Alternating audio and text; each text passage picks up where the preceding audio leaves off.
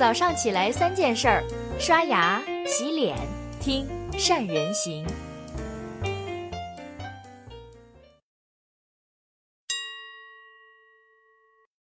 大家好，我是善人。最近新东方董事长俞敏洪因为一番话成为了舆论的焦点。什么话呢？我读给大家听一听。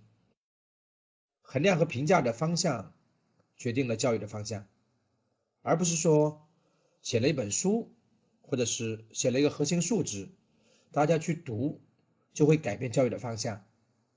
举个简单例子，如果中国所有的女生找男人的标准都是这个男人会背唐诗宋词，那全中国所有的男人都会把唐诗宋词背得滚瓜烂熟。如果说所有的女生都说中国男人就是要他赚钱，至于说他良心好不好，我不管。那所有的中国男人都会变成良心不好，但是赚钱很多的男人。这正是中国现代女性挑选男人的标准。所以实际上，一个国家到底好不好，常常说在女性，就是因为这个原因。现在中国是因为女性的堕落导致了整个国家的堕落。话语刚落，坏事儿了，网上立马炸开了锅。影星张雨绮。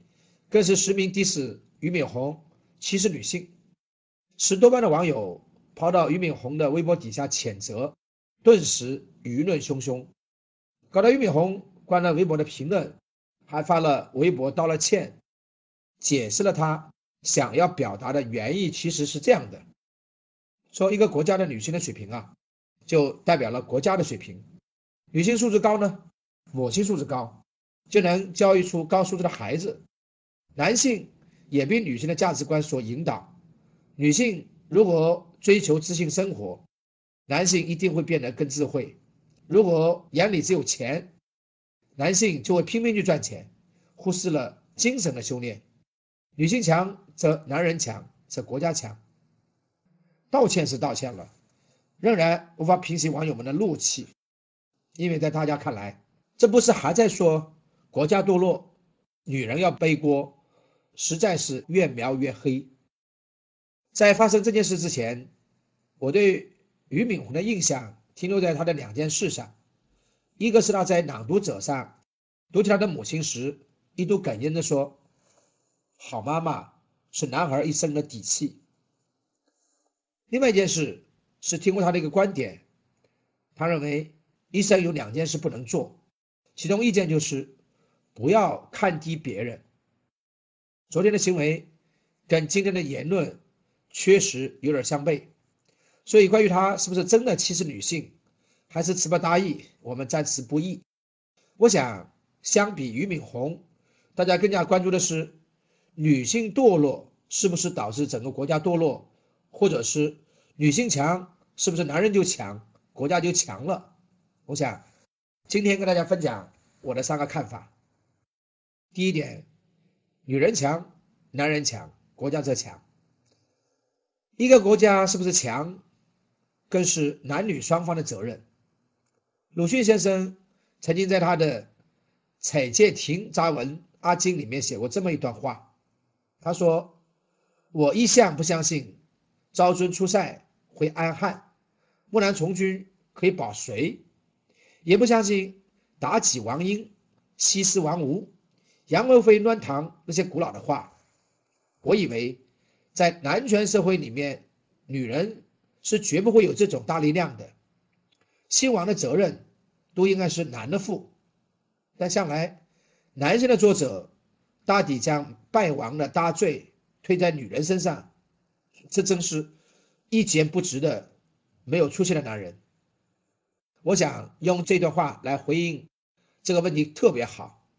国本就是大家，而一个家想要兴旺起来，势必要分工明确，共同协作。他们可能一方负责早期播种，另一方负责后期收割，发挥作用的时间不同，所以没有哪一方有权利否定另一方的价值，也不能去评定哪一方贡献更大。男耕比女织贡献更大。驰骋沙场比洗衣做饭作用更大的评判标准，好像已经不适合这个时代了。第二，女性价值的扩大并不是男性的危机。为什么这次俞敏洪的言论会引起数十万人的攻击？很大的原因是女权主义不断的觉醒。事实上，在这种背景之下，今天男人群体的社会结构跟精神气质也在发生变化。美国社会学家阿里专门研究了性别和社会变迁，分析了男性群体在男子气概方面的衰落，所以得出了男性危机的结论，呼吁应该出现新一代的男性。他这所说的男性危机，主要是说男子气概的衰落。那我们对于男子气概的定义是什么呢？第一反应是，男人在家庭的决策权、主导地位和社会中的竞争优势。但是，发展到今天，社会物质开始丰足了，学识开始趋于同一水准了，女性主义觉醒，社会重新调整工作结构，激励了女性与男性竞争。开始发挥天然优势，比如说，马云就一再强调女性独具的爱商，很多年轻的女性是流行文化的早期接收者，所以说，与其说女性主义觉醒引发了男性危机，不如说一直以来的贫穷跟资源不平等所带来的问题。当男女地位趋于平等的时候。我们要考虑的也许不是呼吁出现新一代的男性，而是要重新定义男子气概以及女性主义。第三点，国家是不是堕落，不应该由女人来背锅，要背也是教育。俞敏洪说，衡量和评价的方向决定了教育的方向，我不一定同意。一个家庭的教育水平到哪里，取决于父母双方，而不仅仅取决于母亲一方。中国发展到今天，更应该说，教育决定了衡量和评价的方向。三人行的专栏作家施老茂在“双十一肆虐的时代，教育应该承担怎样的使命”，就提出了龙永图的教育三问：第一，什么时候全球精英把孩子送到中国留学，而不是像今天，中国的精英们都把孩子送到美国、欧洲去？这是今天的教育的表现吧。第二，什么时候全球的年轻人都最欣赏中国的电影、文化书籍，而不是像今天，他们最喜欢的是美国、欧洲的电影、书籍、音乐？这是今天教育的直接结果。什么时候全球的消费者在选择产品的时候会首选中国的品牌？当然，这是教育的间接结果。是老妈，这三点我特别认同。教育呢，不仅对市场行为有导向作用，更加影响着我们的价值观以及思维处事。如果教育教导的最终目的是通过知识得到一份好工作，那必定很多人会去追求成功。如果教育教会我们把抽象的理论去应用于实际，学会连接理论世界跟现实世界，那么。所学到的思维能力，就是人一生当中思考的指南针。而一旦每个人都有了思考能力，男女平等就不是一个值得去探讨的问题，而是理所当然的事儿。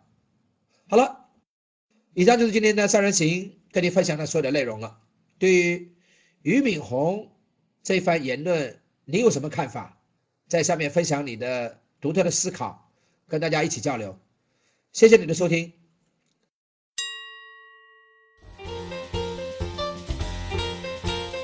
关注善人行微信公众号，每天早上六点三十分，咱们不听不散。